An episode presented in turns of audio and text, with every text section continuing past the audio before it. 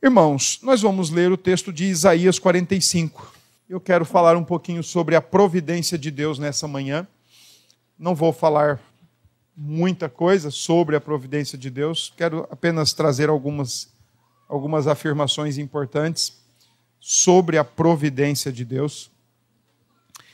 E, como crentes reformados que somos, providência de Deus é também para nós uma das verdades bíblicas de grande importância, uma das verdades bíblicas de, de sumo valor.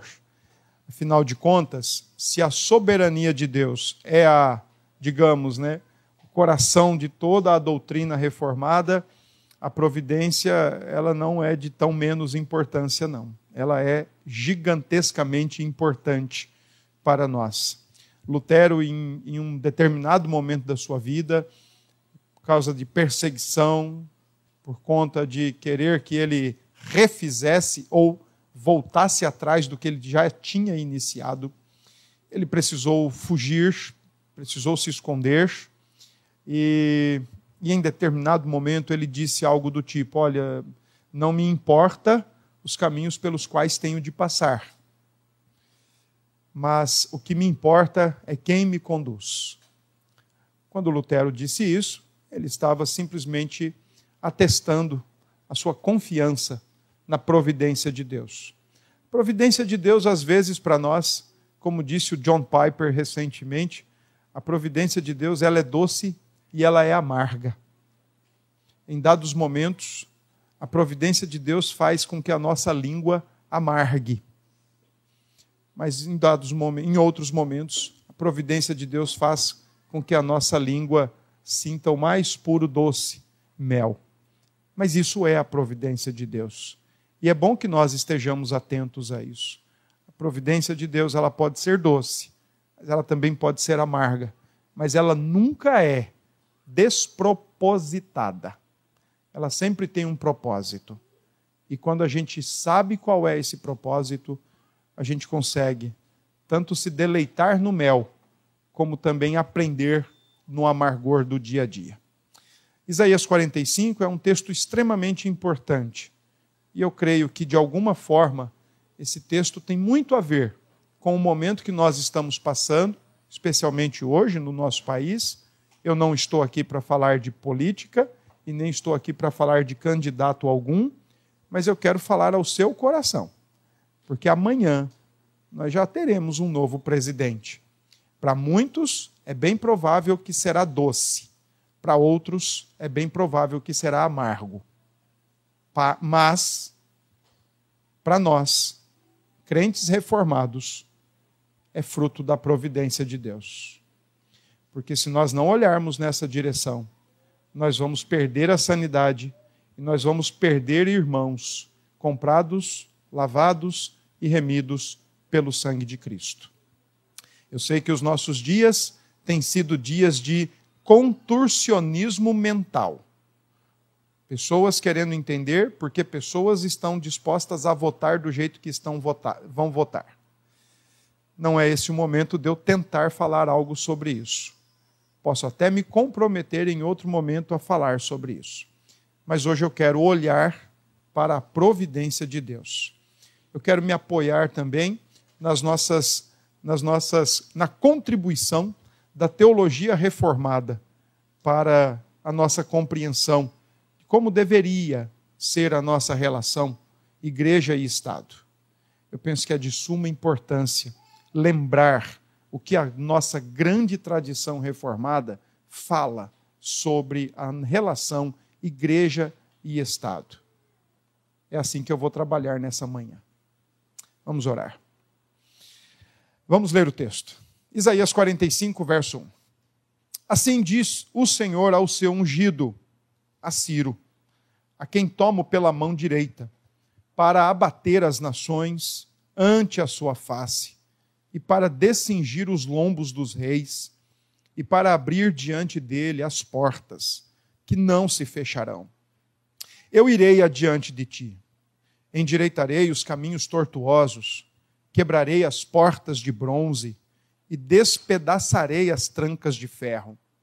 Dar-te-ei os tesouros escondidos e as riquezas encobertas, para que saibais que eu sou o Senhor, o Deus de Israel, que te chama pelo teu nome. Por amor do meu servo Jacó e de Israel, meu escolhido, eu te chamei pelo teu nome e te pus o sobrenome, ainda que não me conheces. Eu sou o Senhor, e não há outro. Além de mim, não há Deus. Eu te cingirei, ainda que não me conheces. Para que se saiba até o nascente do sol e até o poente, que além de mim não há outro. Eu sou o Senhor, e não há outro. Eu formo a luz e crio as trevas, faço a paz e crio o mal. Eu, o Senhor, faço todas estas coisas. Amém. Esse é o texto. Irmãos, quando nós ouvimos acerca da providência de Deus, sempre que esta palavra ela é pronunciada, eu acredito que de modo mais imediato, de modo mais rápido, é muito mais fácil para nós cristãos associarmos providência de Deus ao seu aspecto da provisão. O Deus que provê o alimento diário o Deus que, que provê as nossas vestes, o Deus que provê as nossas, a nossa água, aquilo que nos é necessário de acordo com as Escrituras. Tendo com o que se vestir, tendo com o que se comer, estejamos gratos. É o que disse Paulo a Timóteo na sua primeira carta. É natural isso. É sempre mais fácil e é sempre mais pronto. Providência, provisão. Todavia, quando nós falamos de providência de Deus, é claro que a providência não está delimitada apenas ao aspecto da provisão. Providência não quer dizer apenas provisão. Providência não é só relacionada ao que Deus nos provê. Ao longo da história da teologia, o, a doutrina da providência ela foi sempre muito bem aprimorada. Até que chega, penso eu, a sua melhor construção com um dos teólogos que a gente tem no nosso país, o Dr. Eber. Dr. Eber Campos, o pai. Não o Dr. Eber Filho, o pai. Penso eu que ele conseguiu é, alcançar, de fato, o que é a providência de Deus. E eu sei que, como vocês todos levantaram e tomaram um bom café da manhã, então eu não vou correr o risco aqui de instigá-los nesse momento ao apetite. Mas eu gostaria que você pensasse em providência de Deus como uma, uma pizza, especialmente de seis fatias. Porque é assim que a providência de Deus é. Ela tem seis aspectos muito importantes ela não é só provisão, ela é provisão. Mas a providência de Deus, ela também tem a ver com a sustentação. Deus sustenta a sua criação. Disse Paulo que nele toda a criação se move, vive, existe e respira. Disse o Salmo 104 que se Deus retira-lhes o espírito, todos eles voltam ao pó providência de Deus tem a ver com a sustentação também. Deus provê as nossas necessidades, mas Deus sustenta toda a criação, toda indivíduo, todo o indivíduo na face da terra. Aquele que se prostra perante ele, aquele que se rebela contra ele. Todos são, de alguma forma, sustentados por Deus. A providência de Deus tem a ver também com a preservação. Deus preserva. O que ele criou no passado, ele preserva. Algumas coisas são criadas por elementos de maneira instrumental. Seres humanos geram seres humanos, leões geram leõezinhos, pássaros geram pássaros, peixes geram peixes. Mas aquilo que Deus criou, ele simplesmente ainda preserva Não se cria mais água, não se cria mais aquilo que foi de fato criado dentro dos seis dias da criação. Tanto é que a nossa teologia e a própria Escritura, antes de tudo, ensina que o que Deus criou e agora ele coloca como espelho da sua glória, então agora ele preserva essas coisas. Ele preserva. E aí, isso é bom a gente entender, porque o que Deus criou, ele jamais joga no lixo. É por isso que quando sou perguntado se novos céus e nova terra serão aqui, imediatamente eu digo que sim. Porque para Deus é mais fácil e será mais fácil restaurar tudo quanto ele criou do que ter de fazer tudo de novo. Porque a criação é uma, é una. Então Deus há de restaurar todas as coisas e é por isso que ele preserva todas as coisas. Quando a gente fala de providência, a gente também fala do Deus que concorre. E eu penso que essa é uma das partes mais complicadas da providência, porque afinal de contas, quando a gente escuta a palavra concorrer, então a gente pensa assim: pô, mas com quem é que Deus está competindo? Quem é que está doido de querer competir com Deus? Quem é que está louco de querer entrar numa competição ou numa corrida com Deus? Ou de entrar, sei lá, em qualquer outro tipo de competição com Deus?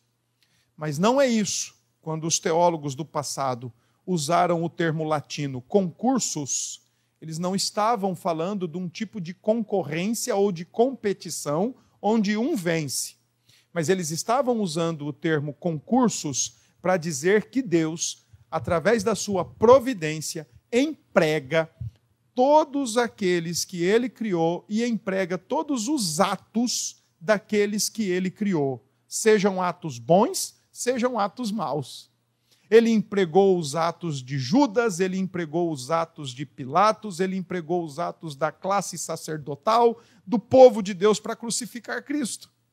E é exatamente isso que Pedro diz no seu sermão. Olha, vocês fizeram exatamente o que a mão de Deus queria porque era Deus no seu trono soberano concorrendo com vocês, ou simplesmente instrumentalizando os atos de vocês para fazer exatamente o que estava já predisposto desde a eternidade: Cristo morrer na cruz para salvar o seu povo. Então, quando a Escritura e a teologia fala da, da providência de Deus, ela também fala desse concurso. Deus que empregou pássaros para alimentar Elias, Deus que emprega até mesmo demônios para que o seu nome seja glorificado. Existe uma historinha muito interessante que diz assim que uma rua de um determinado bairro soube que tinha um, uma senhora passando muita dificuldade, muita necessidade. E então aquela rua se juntou e disse assim: vamos levar comida para ela. Mas como ela é crente e nós aqui, na maioria, não somos, e ela sempre fala muito do diabo, então vamos levar para ela uma cesta básica e vamos dizer que foi o diabo que mandou. Vamos ver se, como crente, se ela aceita. Assim planejaram, assim executaram. Fizeram uma gigantesca cesta e levaram para ela. Chegaram no seu portão, bateram no seu portão e disseram assim: Olha, estamos aqui para lhe trazer esta cesta, porque sabemos que a senhora está passando por dificuldade mas tem um detalhe: nós queremos lhe dar uma informação. Quem mandou a gente trazer essa cesta foi o diabo. E a irmãzinha então disse para eles: Olha, não tem problema, porque quando Deus quer é assim, ele usa até o diabo. Não é à toa que Lutero chamava o diabo de o diabo de Deus. Até os atos maus de espíritos e anjos caídos, Deus concorre e usa isso. Há um quinto elemento da providência. Deus, em sua providência, ele retribui. Ele retribui os nossos atos. De maneira muito generalizada, ele retribui os atos maus dos homens. E quando ele faz isso, ele o faz como juiz, como o criador abandonado e como juiz.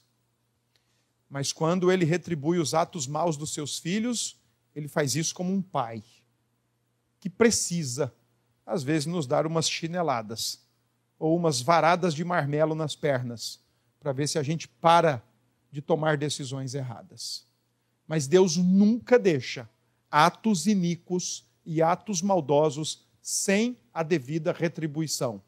Entretanto, a maneira como ele vai lidar com aquele que está operando maldosamente, maliciosamente, é determinada pela cruz de Cristo. Rejeita-se a cruz, a retribuição é de um criador abandonado, de um juiz furioso. Mas abraçou-se a cruz e ainda continua fazendo coisas que não deve, a reação ou a retribuição é de um pai que não está nada feliz com os atos maus do seu filho. E ele então precisa corrigir. Ele corrige. Eu tenho dito, ultimamente, que os, os nossos atos como cristãos, e deixe-me delimitar aqui, os nossos atos como cristãos, eles são mais ou menos como cartão de crédito. Se você souber usar, ou se você nem usar, quando a fatura vier, ou ela vem zerada, ou ela vem bem pequenininha. Mas se você não souber usar, a fatura vem grande. Mas uma coisa é certa: a fatura, ela sempre vem. E em se tratando de nossos atos, especialmente aqueles que quebram preceitos escriturísticos, a fatura sempre chega. A fatura chegou para Israel há um sexto elemento da providência. O Deus que dirige, que governa todas as coisas. Todas as coisas. O Deus que governa todas as coisas, ele só pode governar porque ele é Deus. Um Deus que não governa, ele já não estaria sendo credenciado para ser esse tipo de Deus. As coisas fugiriam do seu controle, as coisas é, estariam fora de ordem. Se vocês acham que alguma coisa está fora de ordem, acreditem, é porque nós estamos olhando por baixo do plano. E olhar por baixo do plano, ou olhar por trás do papel, é sempre muito difícil. Ou olhar por debaixo do tapete, é muito complicado da gente entender a, a imagem ou as letras que estão do lado certo. Porque nós estamos olhando o inverso e nós somos criaturas, e ainda que nós conseguíssemos talvez olhar pela parte correta, ainda assim não compreenderíamos muita coisa. Eu tenho sempre dito, Deus não nos fez para saber antes e nem durante, quando as coisas estão acontecendo. Deus não nos fez. O problema de muitos quererem saber antes é porque querem ter garantias, querem ter segurança, querem ter certeza de que suas decisões estão corretas, de que seus pensamentos estão certos, de que não vão errar, de que não vão ser prejudicados, de que não vão sofrer, de que não vão se arranhar na vida. E aí, por isso, aquela, aquela ansiedade toda. Mas, irmãos, Deus não nos fez para saber antes. Aliás, nem durante, quando a providência se mostra amarga na nossa língua. Deus nos fez para saber depois. O antes e o durante, como diria Lutero, não me importa os caminhos pelos quais eu passo. O que me importa é quem me conduz. O antes e o durante é crer, é confiar. Saber só depois. Entender, então, Talvez muito, mas muito depois. Mas as coisas estão exatamente onde devem estar, do jeito que devem estar, extremamente pontuadas, delimitadas e sob o governo de um Deus sábio, santo e justo. Porque ele governa todas as coisas. Então, quando a gente fala de providência de Deus, irmãos, nós estamos falando de uma pizza de seis fatias e que a gente jamais deve se agarrar a uma só. Deus da provisão. Me deu o pão e me deu o necessário para a sobrevivência. Você está esquecendo de outras cinco fatias. texto de Isaías 45 é um dos textos, talvez, mais conhecidos do, do livro todo de Isaías. Especialmente porque ele é um dos textos onde é muito recorrido para tentar oferecer uma resposta à ideia de quem criou o mal. Então, o versículo 7 sempre é aventado em algumas discussões para dizer: olha, o texto de Isaías 7 está dizendo: Eu formo a luz e crio as trevas, faço a paz e crio o mal, eu, o Senhor, faço todas estas coisas. Então, alguns irmãos, de maneira muito sincera, mas talvez não com uma boa hermenêutica, acabam acreditando que esse versículo 7 seja o versículo onde nós encontramos a explicação do porquê o mal existe na face da terra. Porque o pecado existe na face da terra. Eu quero até aproveitar para ajudá-los a entender isso. A Escritura fala de dois tipos de mal, ou dois tipos de males. A Escritura fala de um tipo de mal que é conhecido como pecado, o mal moral. Tudo aquilo que nós, em pensamentos, palavras, sentimentos, ações, reações, fazemos e que de alguma forma confronta, quebra a lei de Deus, e a isto a Escritura chama de mal moral porque ele é um pecado contra Deus e, na maioria das vezes, contra o nosso próximo, e por se tratar então de uma transgressão da lei de Deus, esse tipo de mal é o mal moral. Esse a Escritura fala que apareceu no Gênesis 3. Mas a Escritura também diz que esse vai até o Apocalipse 21. Depois não mais. Agora, a Escritura também nos ensina acerca de um segundo tipo de mal, o mal catastrófico. Mal que acontece nos nossos dias, que podem sim estar diretamente ligados ao pecado de alguém, mas necessariamente também não. Podem não estar necessariamente ligados ao, ao mal de alguém, ao pecado de alguém. Uma chuva forte uma tsunami. Necessariamente quem pecou para que isso aconteça. Um vendaval que vai e destelha a nossa casa, ou derruba as paredes da nossa casa. Ou a gente está andando na rua e de repente o carro começa a pegar fogo e a gente perde o carro. Coisas dessa natureza, coisas que podem acontecer e geralmente são catastróficas. Estamos ainda sentindo um cheirinho de um grande problema que a humanidade enfrentou nesses dois últimos anos recentes, 2020 e 2021, a chamada pandemia. E necessariamente mal catastrófico quando acontece, ele não precisa ter nenhuma conotação moral. Ele simplesmente acontece. Afinal de contas, o ambiente é proporcional.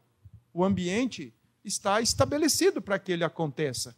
Se fosse ainda o Éden do inquilino Adão, certamente nenhum mal catastrófico experimentaríamos. Mas por causa do Éden que se desmanchou e por causa da queda que entrou no mundo, então males acontecem conosco, irmãos. Males acontecem conosco. Todavia, nenhum deles sem o conhecimento, o consentimento e a aprovação divina. Nenhum vento que derruba uma parede foi mais forte, foi desconhecido ou pegou Deus de surpresa. Porque Deus governa todas as coisas.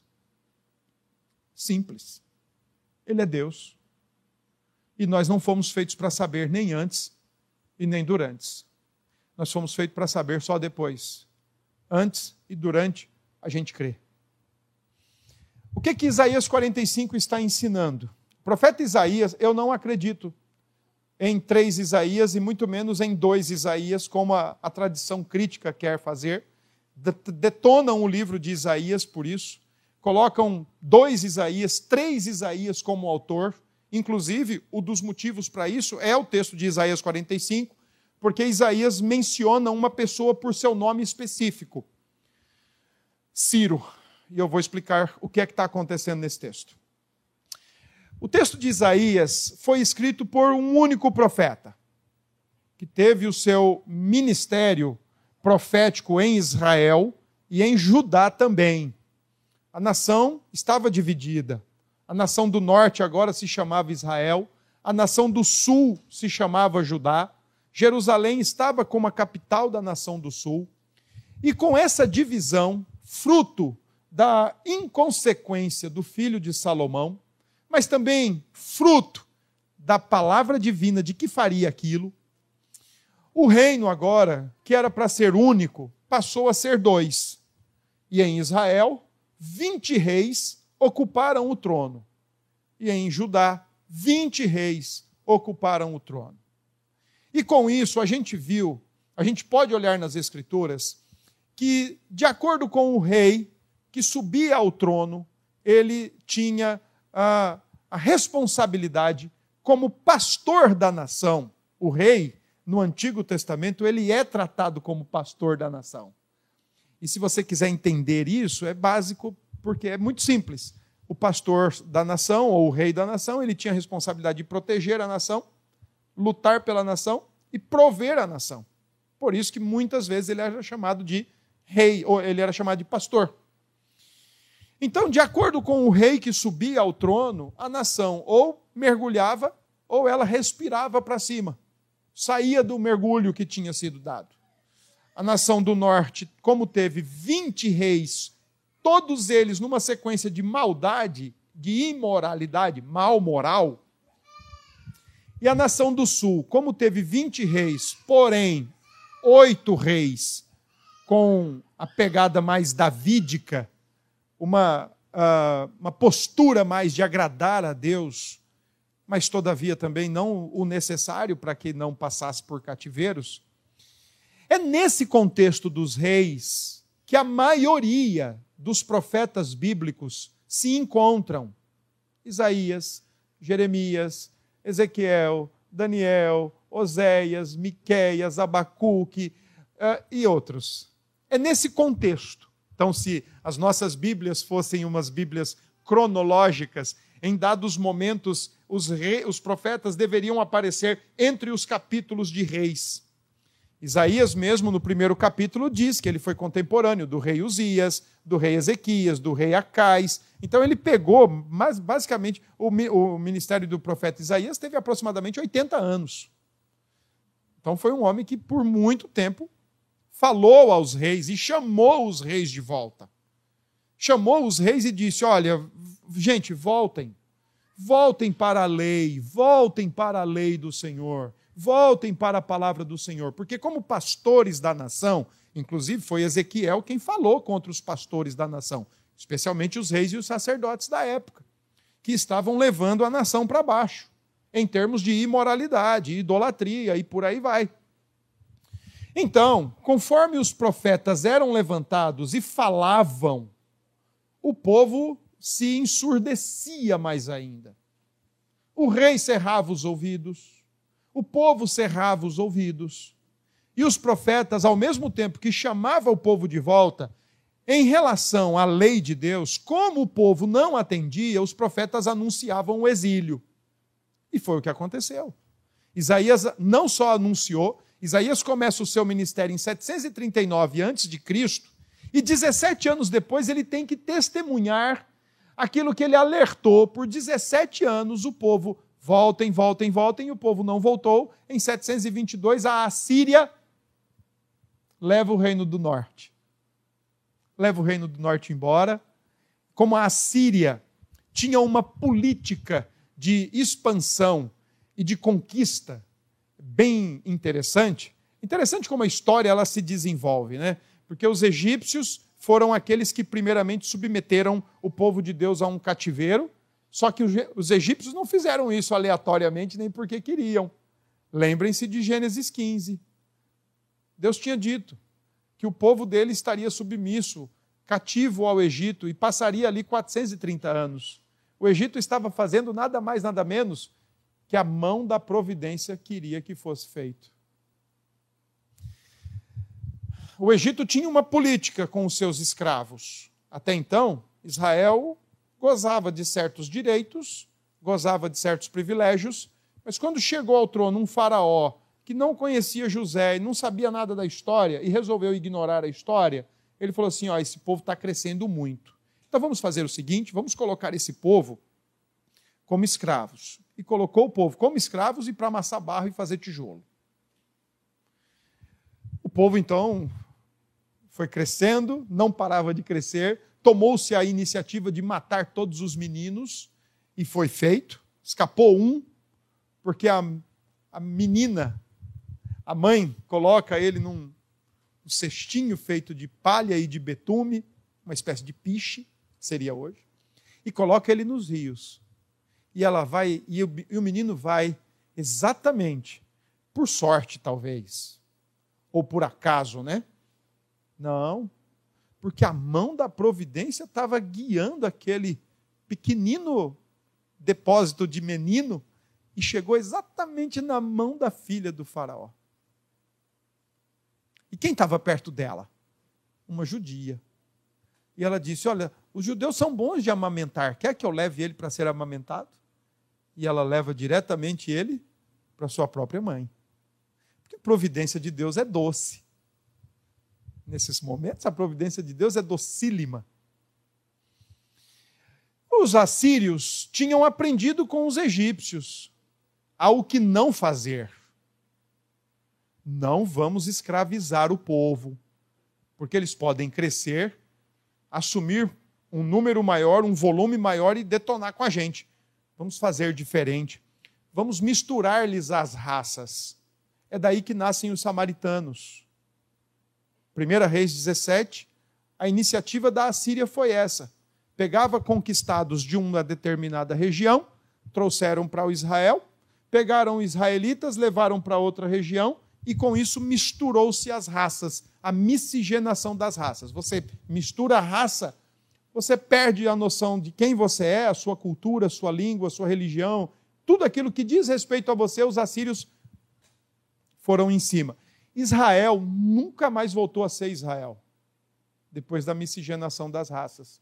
Agora não existe mais judeus e israelitas, ou Judá e Israel. Agora existe Judá e Samaria, ou judeus e samaritanos. É por isso que quando Jesus está falando com a samaritana em João 4, e eu não sei se vocês já viram esse texto, mas em João 4 diz assim: versículo 2 ou 3, que era, João 4, 2 ou 3, era necessário Jesus passar por Samaria.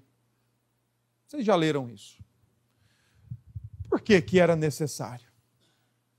Se o judeu fazia um corte terrível para não pisar em Samaria, era necessário, porque a mão da providência precisava levar salvação ali para aquele povo também. E é por isso que Jesus vai passar por Samaria. O judeu preferia fazer um corte na sua, na sua locomoção, única e exclusivamente para não passar no território samaritano, porque era um território impuro e maldito, segundo a sua compreensão. Era um povo que não era mais puro, então era maldito. Mas o texto de João 4 diz: era necessário. João usa o termo kairos, tempo de Deus para que o evangelho chegasse aos samaritanos. A providência, a providência doce. Então, Isaías segue profetizando, mesmo depois que Israel vai para o cativeiro, agora ele continua com mais ênfase em Judá. E ele profetiza até 689 antes de Cristo. Isaías, no capítulo 45, ele está falando, portanto, 150 anos antes de Ciro nascer. E ele está dando uma informação tão precisa ao citar o nome de Ciro, que foi isso com que muitos liberais acreditassem que Isaías não podia ser o único Isaías, ao que talvez teria sido um terceiro Isaías, já depois de todo o cativeiro e depois do retorno porque ele só poderia trabalhar com informação a posteriori e não a priori. Mas ele é profeta. E Deus está mostrando para ele os planos da sua providência.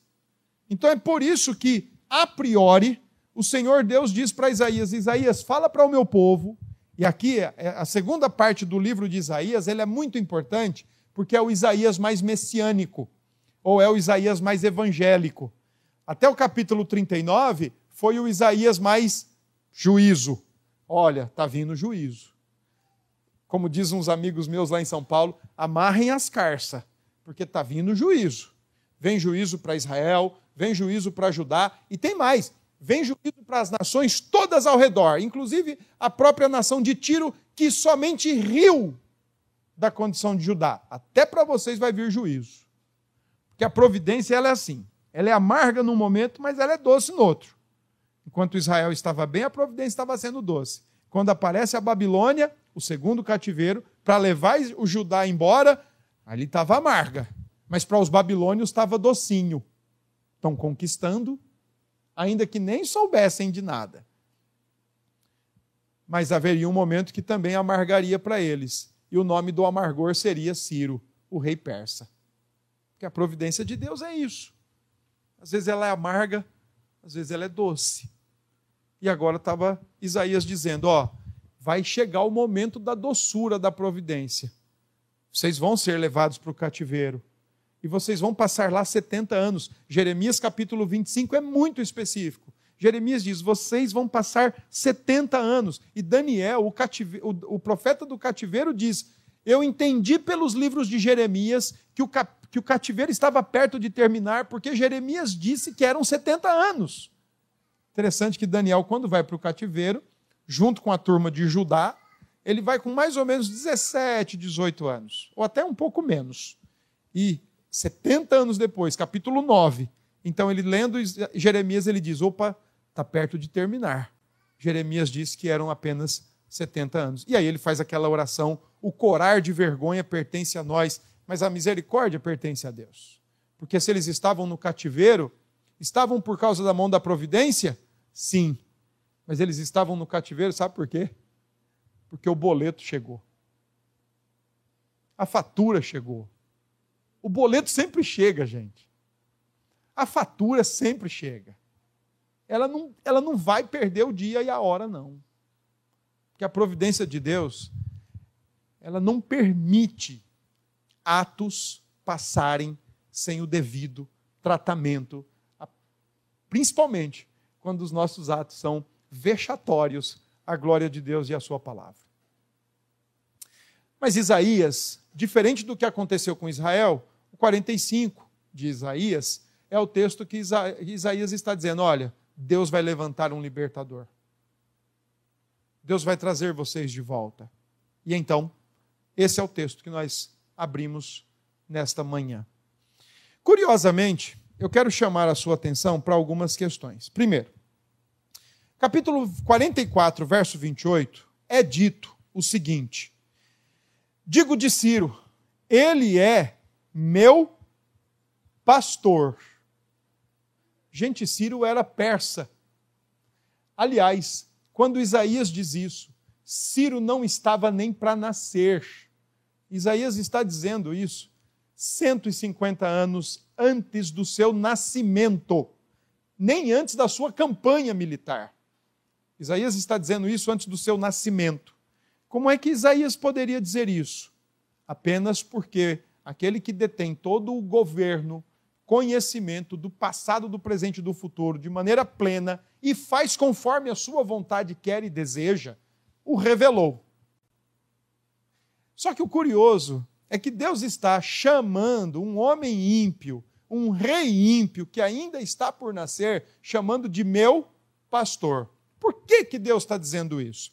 Porque ele vai de fato fazer o papel de pastor.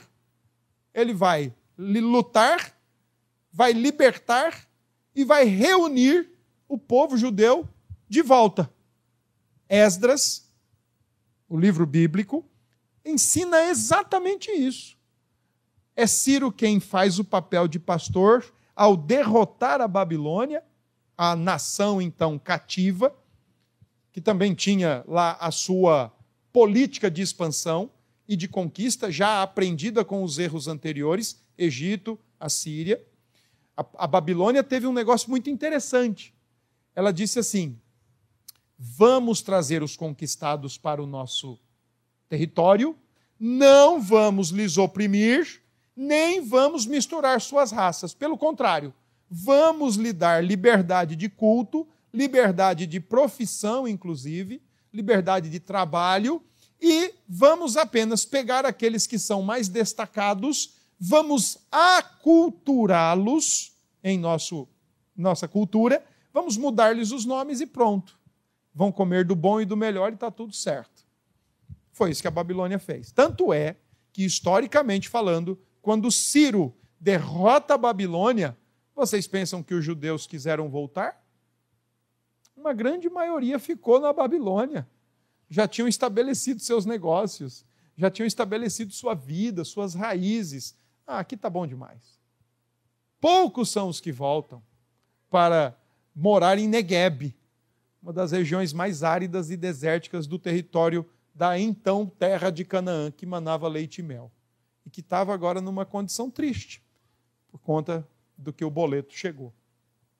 Então, aqui no versículo 44, 28, Deus está dizendo: Ele vai ser o meu pastor, ele vai fazer o que, o, o que um pastor faz, ele vai me agradar, e ele vai fazer o seguinte: olha, Jerusalém vai ser edificada e o templo será fundado. Foi exatamente isso que o querido Ciro fez, o Ciro da Pérsia, e não o Ciro do Ceará, mas o Ciro da Pérsia fez em 538 antes de Cristo, quando ele liberta os judeus da Babilônia, território já conquistado por ele, e permite que eles então voltem para a sua terra e reconstruam, inclusive, o templo de Jerusalém. Templo esse que foi objeto de chacota pelos antigos que tinham visto o grande templo, e então o profeta Ageu fala: olha, a glória da segunda casa será maior que a primeira. E Ageu não estava se referindo ao templo que estava sendo reconstruído, mas ao tabernáculo de carne e osso, Cristo Jesus. Ele vai estar entre nós, porque Deus trouxe o seu povo de volta e é desse povo que vem o redentor.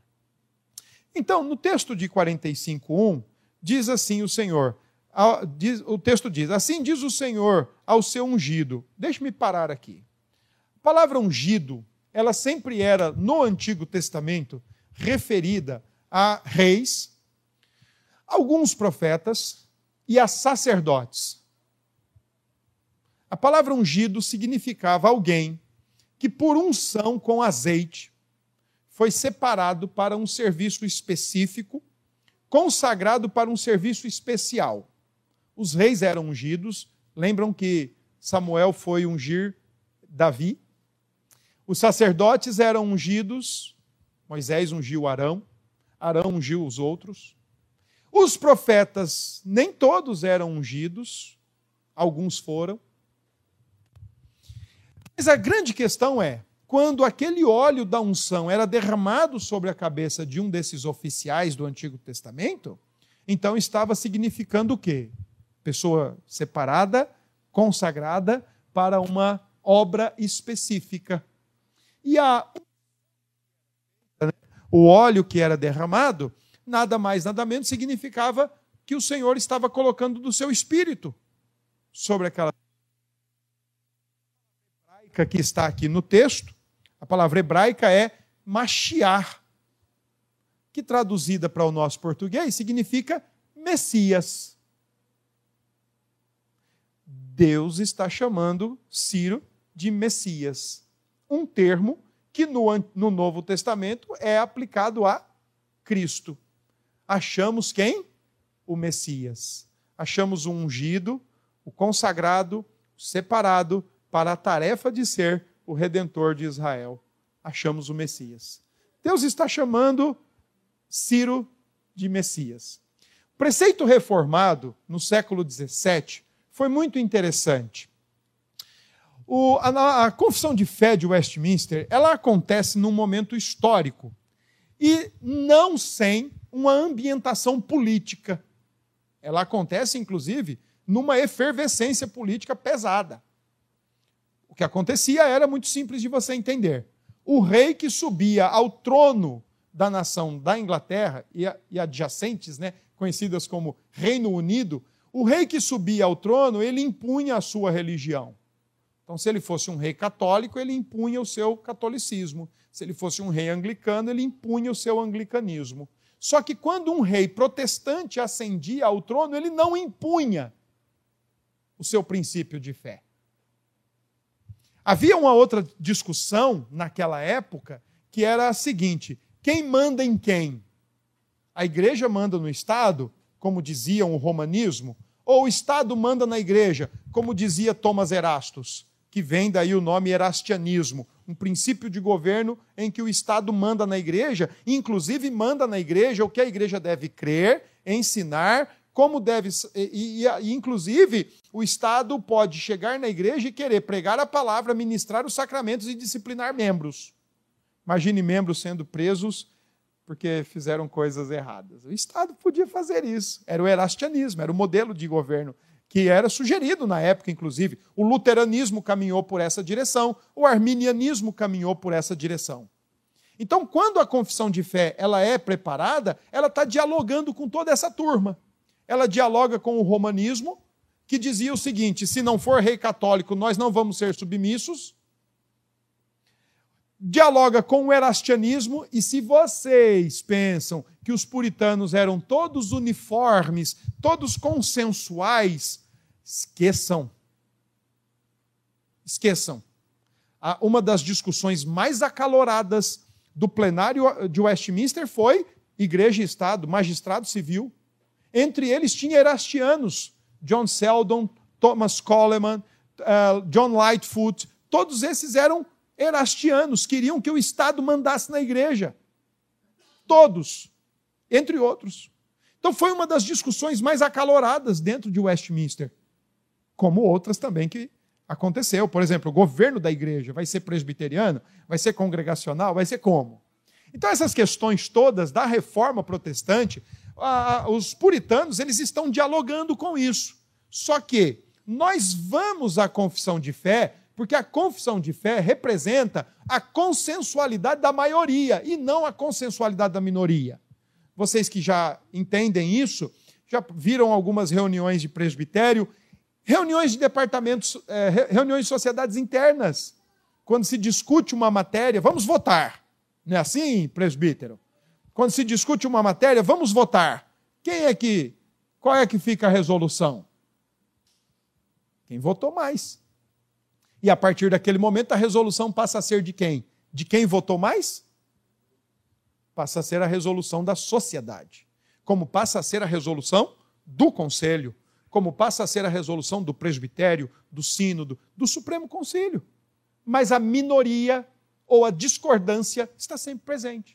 E esteve presente entre os puritanos. Então, nesse diálogo com os, os romanos, os puritanos disseram: o Papa não é o cabeça da igreja e nem o cabeça do Estado, cortando a ideia de que a igreja manda no Estado. Como também eles disseram que o rei não é o cabeça da igreja, mas ele é um membro da igreja, quebrando com a ideia dos erastianos, que determinavam ou entendiam que o Estado tem que mandar na igreja. Mas aí eles também dialogaram com os anabatistas, porque os anabatistas eram o pior grupo da época. Que me perdoem os anabatistas lá do passado. Se eles estiverem me ouvindo em algum lugar, em alguma esfera quântica da vida. Mas eles eram os piores, porque eles faziam parte de uma chamada tradição reforma radical, que não queria nem caminhar com os reformados magistrais e nem caminhar contra, com a contra-reforma católica. Então, os reformados radicais que queriam transcender, e todo movimento de transcendência é sempre muito perigoso. Está aí a neo-ortodoxia para dizer isso. Então, os anabatistas diziam: Nós não queremos crentes na política, nós não queremos crentes no governo e nós não queremos nos submeter a governo nenhum. Fosse ele católico, fosse ele protestante, fosse ele anglicano. Não queremos nos submeter e não vamos nos submeter em nenhum deles. Então, Westminster dialoga também com esse grupo quando diz: ao cristão chamado para ser parte do magistrado, é lícito participar. Westminster reconhece a legitimidade de cristãos ocupando cargos entre os magistrados, cargos entre políticos. Westminster também reconhece, nesse diálogo com os anabatistas, que, a despeito de quem seja o rei, fosse ele católico, fosse ele anglicano, fosse ele ateu, fosse ele o que fosse, a igreja se submete em sua intercessão, em sua honra, em seus tributos, coopera, mas serve de força restritora. Porque Westminster aprimora o pensamento de Calvino. Existe o magistrado civil e existe o magistrado espiritual. Nenhum está acima do outro, estão ao lado e estão simplesmente para cooperar mutuamente, mas ao mesmo tempo para restringir um ao outro. Ei, não entra na minha esfera, não. Não entra na minha área e eu não entro na sua. Não venha me dizer o que eu tenho que crer. Não venha me dizer o que eu tenho que fazer. Mas nesse sentido de serviço mútuo, cooperação, Calvino entendia, inclusive, que ambos, magistrado civil e magistrado espiritual, igreja e Estado, podem trabalhar juntos para a formulação do reino de Deus na face da terra, ainda que o governante do Estado não seja crente. Mas quando ele fazia as coisas que estavam dentro da Bíblia, ele chamava aquilo de governo cristão, porque estava se adequando à Bíblia, mesmo sem selo, como é o caso de Ciro. Se você prestou atenção no texto, diz aí Ciro, diz o texto de Isaías, que Ciro vai fazer o papel de pastor, o papel de ungido, sem conhecer Deus porque Deus é o soberano.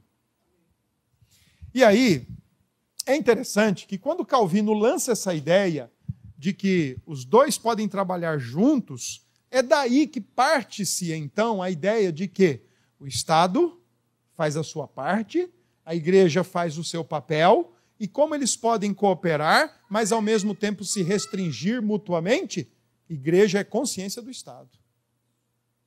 Ó, essa decisão está errada ó, esse caminho que você está pegando, calma, não é por aí. Mas quando o Estado fecha os ouvidos, vai em frente. E quando esferas começam a entrar umas nas outras, dá problema, vira o caos.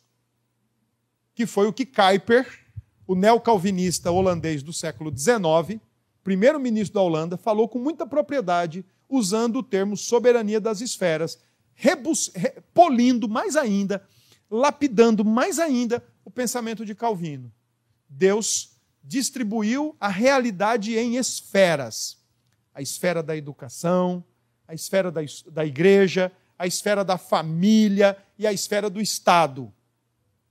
São esferas que contêm dentro de si a sua autoridade, seu papel, a sua missão, e cada esfera dessa deve fazer o seu papel elas podem cooperar mutuamente, juntamente, mas elas também devem servir de antítese uma para outra.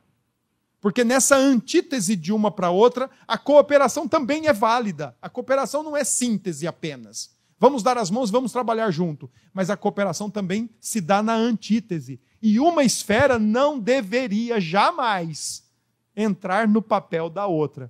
O Estado não deve dizer o que a igreja tem que ensinar, o Estado não deve dizer o que as famílias têm que ensinar, a escola não deve desmanchar o que as famílias ensinam, a escola tem que ensinar matemática, português, física, geografia, biologia, mas não deve ensinar se nossos filhos devem ser homem ou mulher. Porque isso tem que ser em casa, isso é papel da família ensinar. É na família que a gente aprende a amar a Deus, é na família que a gente aprende a dar testemunho do Evangelho, é na família que a gente aprende essas coisas. Não é papel do Estado. A igreja complementa isso. Então vocês começam a perceber que o princípio reformado, ele é um dos, na minha opinião, eu sou muito suspeito, é claro, mas ele é o melhor. E se nós todos tivéssemos entendido isso, ou entendermos isso, nós vamos ter uma vida tão boa, tão abençoada, porque apesar das esferas, elas não são autônomas. E esse é o grande detalhe. O Estado não é autônomo, a escola não é autônoma, a, a igreja não é autônoma, e a, e, a, e, a, e a religião, né? a igreja, a escola e a família não é autônoma. apesar delas serem esferas com autoridade e missão próprias, elas não são independentes. Elas são interdependentes na, entre elas, mas elas são totalmente dependentes em Deus. Elas não são autônomas. Ninguém é neutro. Ninguém é neutro. Só que os, os calvinistas puritanos ingleses, e especialmente os escoceses, que eram os que mais estavam ansiosos por esta resolução do magistrado civil na Confissão de Fé de Westminster, como por outros artigos, eles queriam. Os, os, os escoceses foram os que mais tiveram pressa para que ficasse pronto logo a confissão para eles aplicarem na Escócia. Mas, uh, nesse sentido, mesmo reconhecendo, e aqui, para muitos, a providência vai ser amarga a partir de amanhã. Para outros, pode ser que ela seja doce. Mas mesmo reconhecendo, dizia, disseram os reformados lá do passado, um rei, reconhecendo o que Kuyper nos ajuda a entender, e Doevert também, mas reconhecendo que nenhuma soberania de esfera é autônoma, é neutra, irmãos, significa, portanto, dizer que amanhã ou depois, quem vai assumir a cadeira presidencial do país, ele não vai vazio. Ele não vai neutro. Sabão não é neutro, gente. Ele leva para a cadeira presidencial todos os seus conjuntos de valores, de verdades, de afirmações, ele leva as suas ideias, ele leva a sua lente interpretativa da realidade, que é o que eu tenho tanto batido com vocês aqui na igreja, quando eu falo sobre coração. Coração não é neutro, irmãos. Coração está sempre aliançado e apegado com alguma coisa. Sempre. Não existe. Deixa eu recomendar uma leitura para vocês. Comprem um livro chamado O Mito da Neutralidade, do Roy Clauser foi recentemente traduzido e editado pela, pela editora Monergismo. Leiam esse texto. Leiam esse livro. Ninguém é neutro. Só que os reformados do passado disseram assim: ainda que um ateu chegue ao trono da Inglaterra, a igreja vai sujeitar-se, orar, honrar, vai pagar seus impostos, mas vai resisti-lo se ele determinar ordens para que a igreja vá contra a palavra de Deus. Então, a partir de amanhã, a providência vai ser doce para alguns, mas ela vai ser amarga para outros. Independente de quem desses dois, que são duas pontas de grandes icebergs da nossa nação, assumir a cadeira. É triste a nossa escolha se resumir ao que nós estamos tendo de escolher. Nós vamos ter que nos posicionar hoje. Quem já votou, já se posicionou. Quem ainda vai votar, vai se posicionar. Mas eu, particularmente, tenho certeza que o Ciro, que vai ser levantado a partir de amanhã, não está sozinho. Deus está no governo. Deus está no governo mesmo que isso represente amargor para uns, doçura para outros. Porque Deus não está disposto e nem disponível e nem tem interesse de agradar ser humano qualquer. Ele faz tudo para a sua glória. O texto de Isaías 45 é um dos mais bonitos, porque ele diz que Ciro é o seu pastor, Ciro é o seu Messias, e ele vai fazer tudo quanto Deus quer. Versículo 2 ele diz: vai destruir as portas os portões da Babilônia, vai fazer tudo isso porque Deus está à sua frente. E é interessante que no versículo 4 e no versículo 5 existe por duas vezes a menção, ainda que não me conhece. Ainda que não me conhece. Ciro não era crente. Ciro não era nem nascido. Ciro não professava fé no Senhor Jesus. Ciro não professava concordância e subscrição a nenhuma confissão de fé do passado como os nossos dois representantes que estão para ser votados hoje. Não são crentes. Podem se apegar a alguns determinados assuntos, mas não são crentes, irmãos.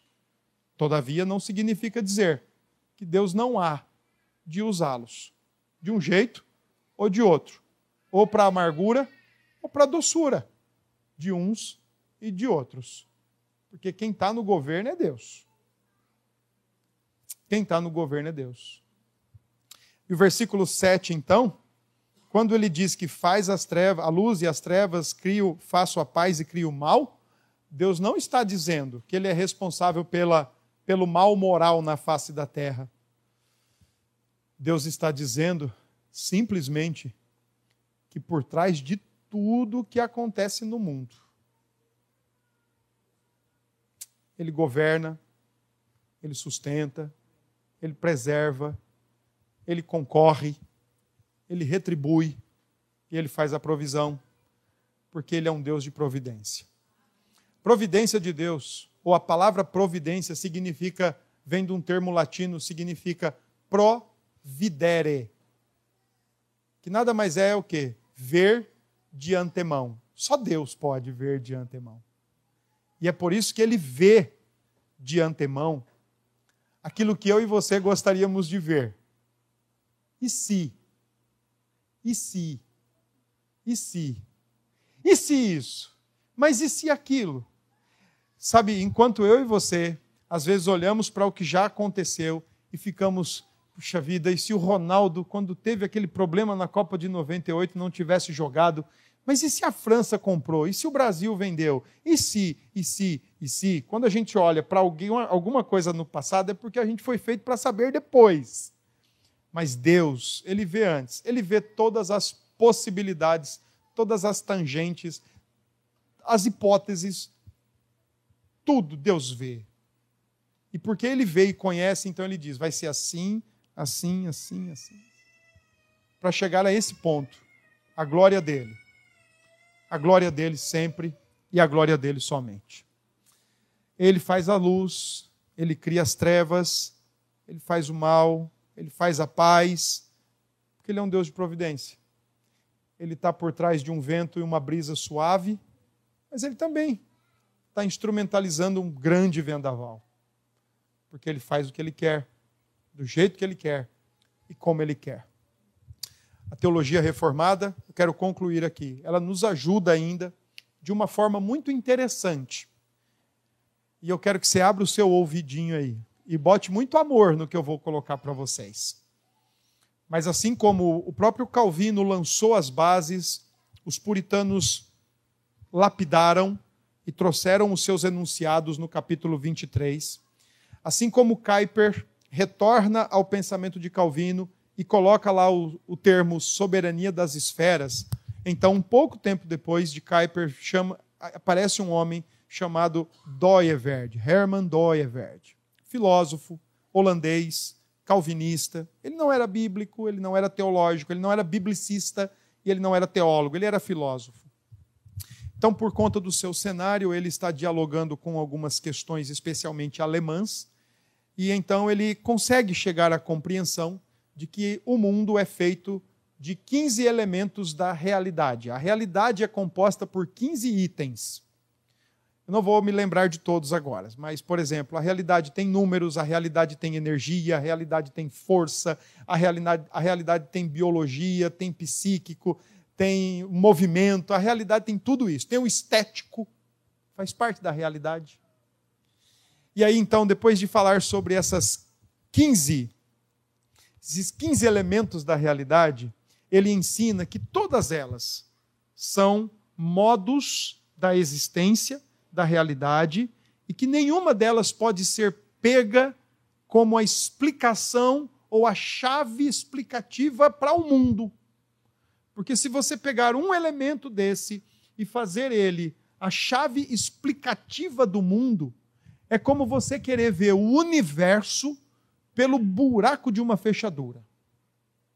Então você coloca o seu olhinho ali, lembra aquelas fechaduras das chaves maiores que dava para você olhar né, através dela? Então você olha por aquele buraquinho. Então, por exemplo, pessoas que acreditam que o mundo é somente a estética, e que vivem atrás da estética e que fazem da estética o seu, o seu alvo de vida, o seu objetivo de vida, e para ela a vida se resume à estética, ela esqueceu dos outros elementos da realidade, ela só tem olhos para aquilo E isso faz com que ela crie um ismo.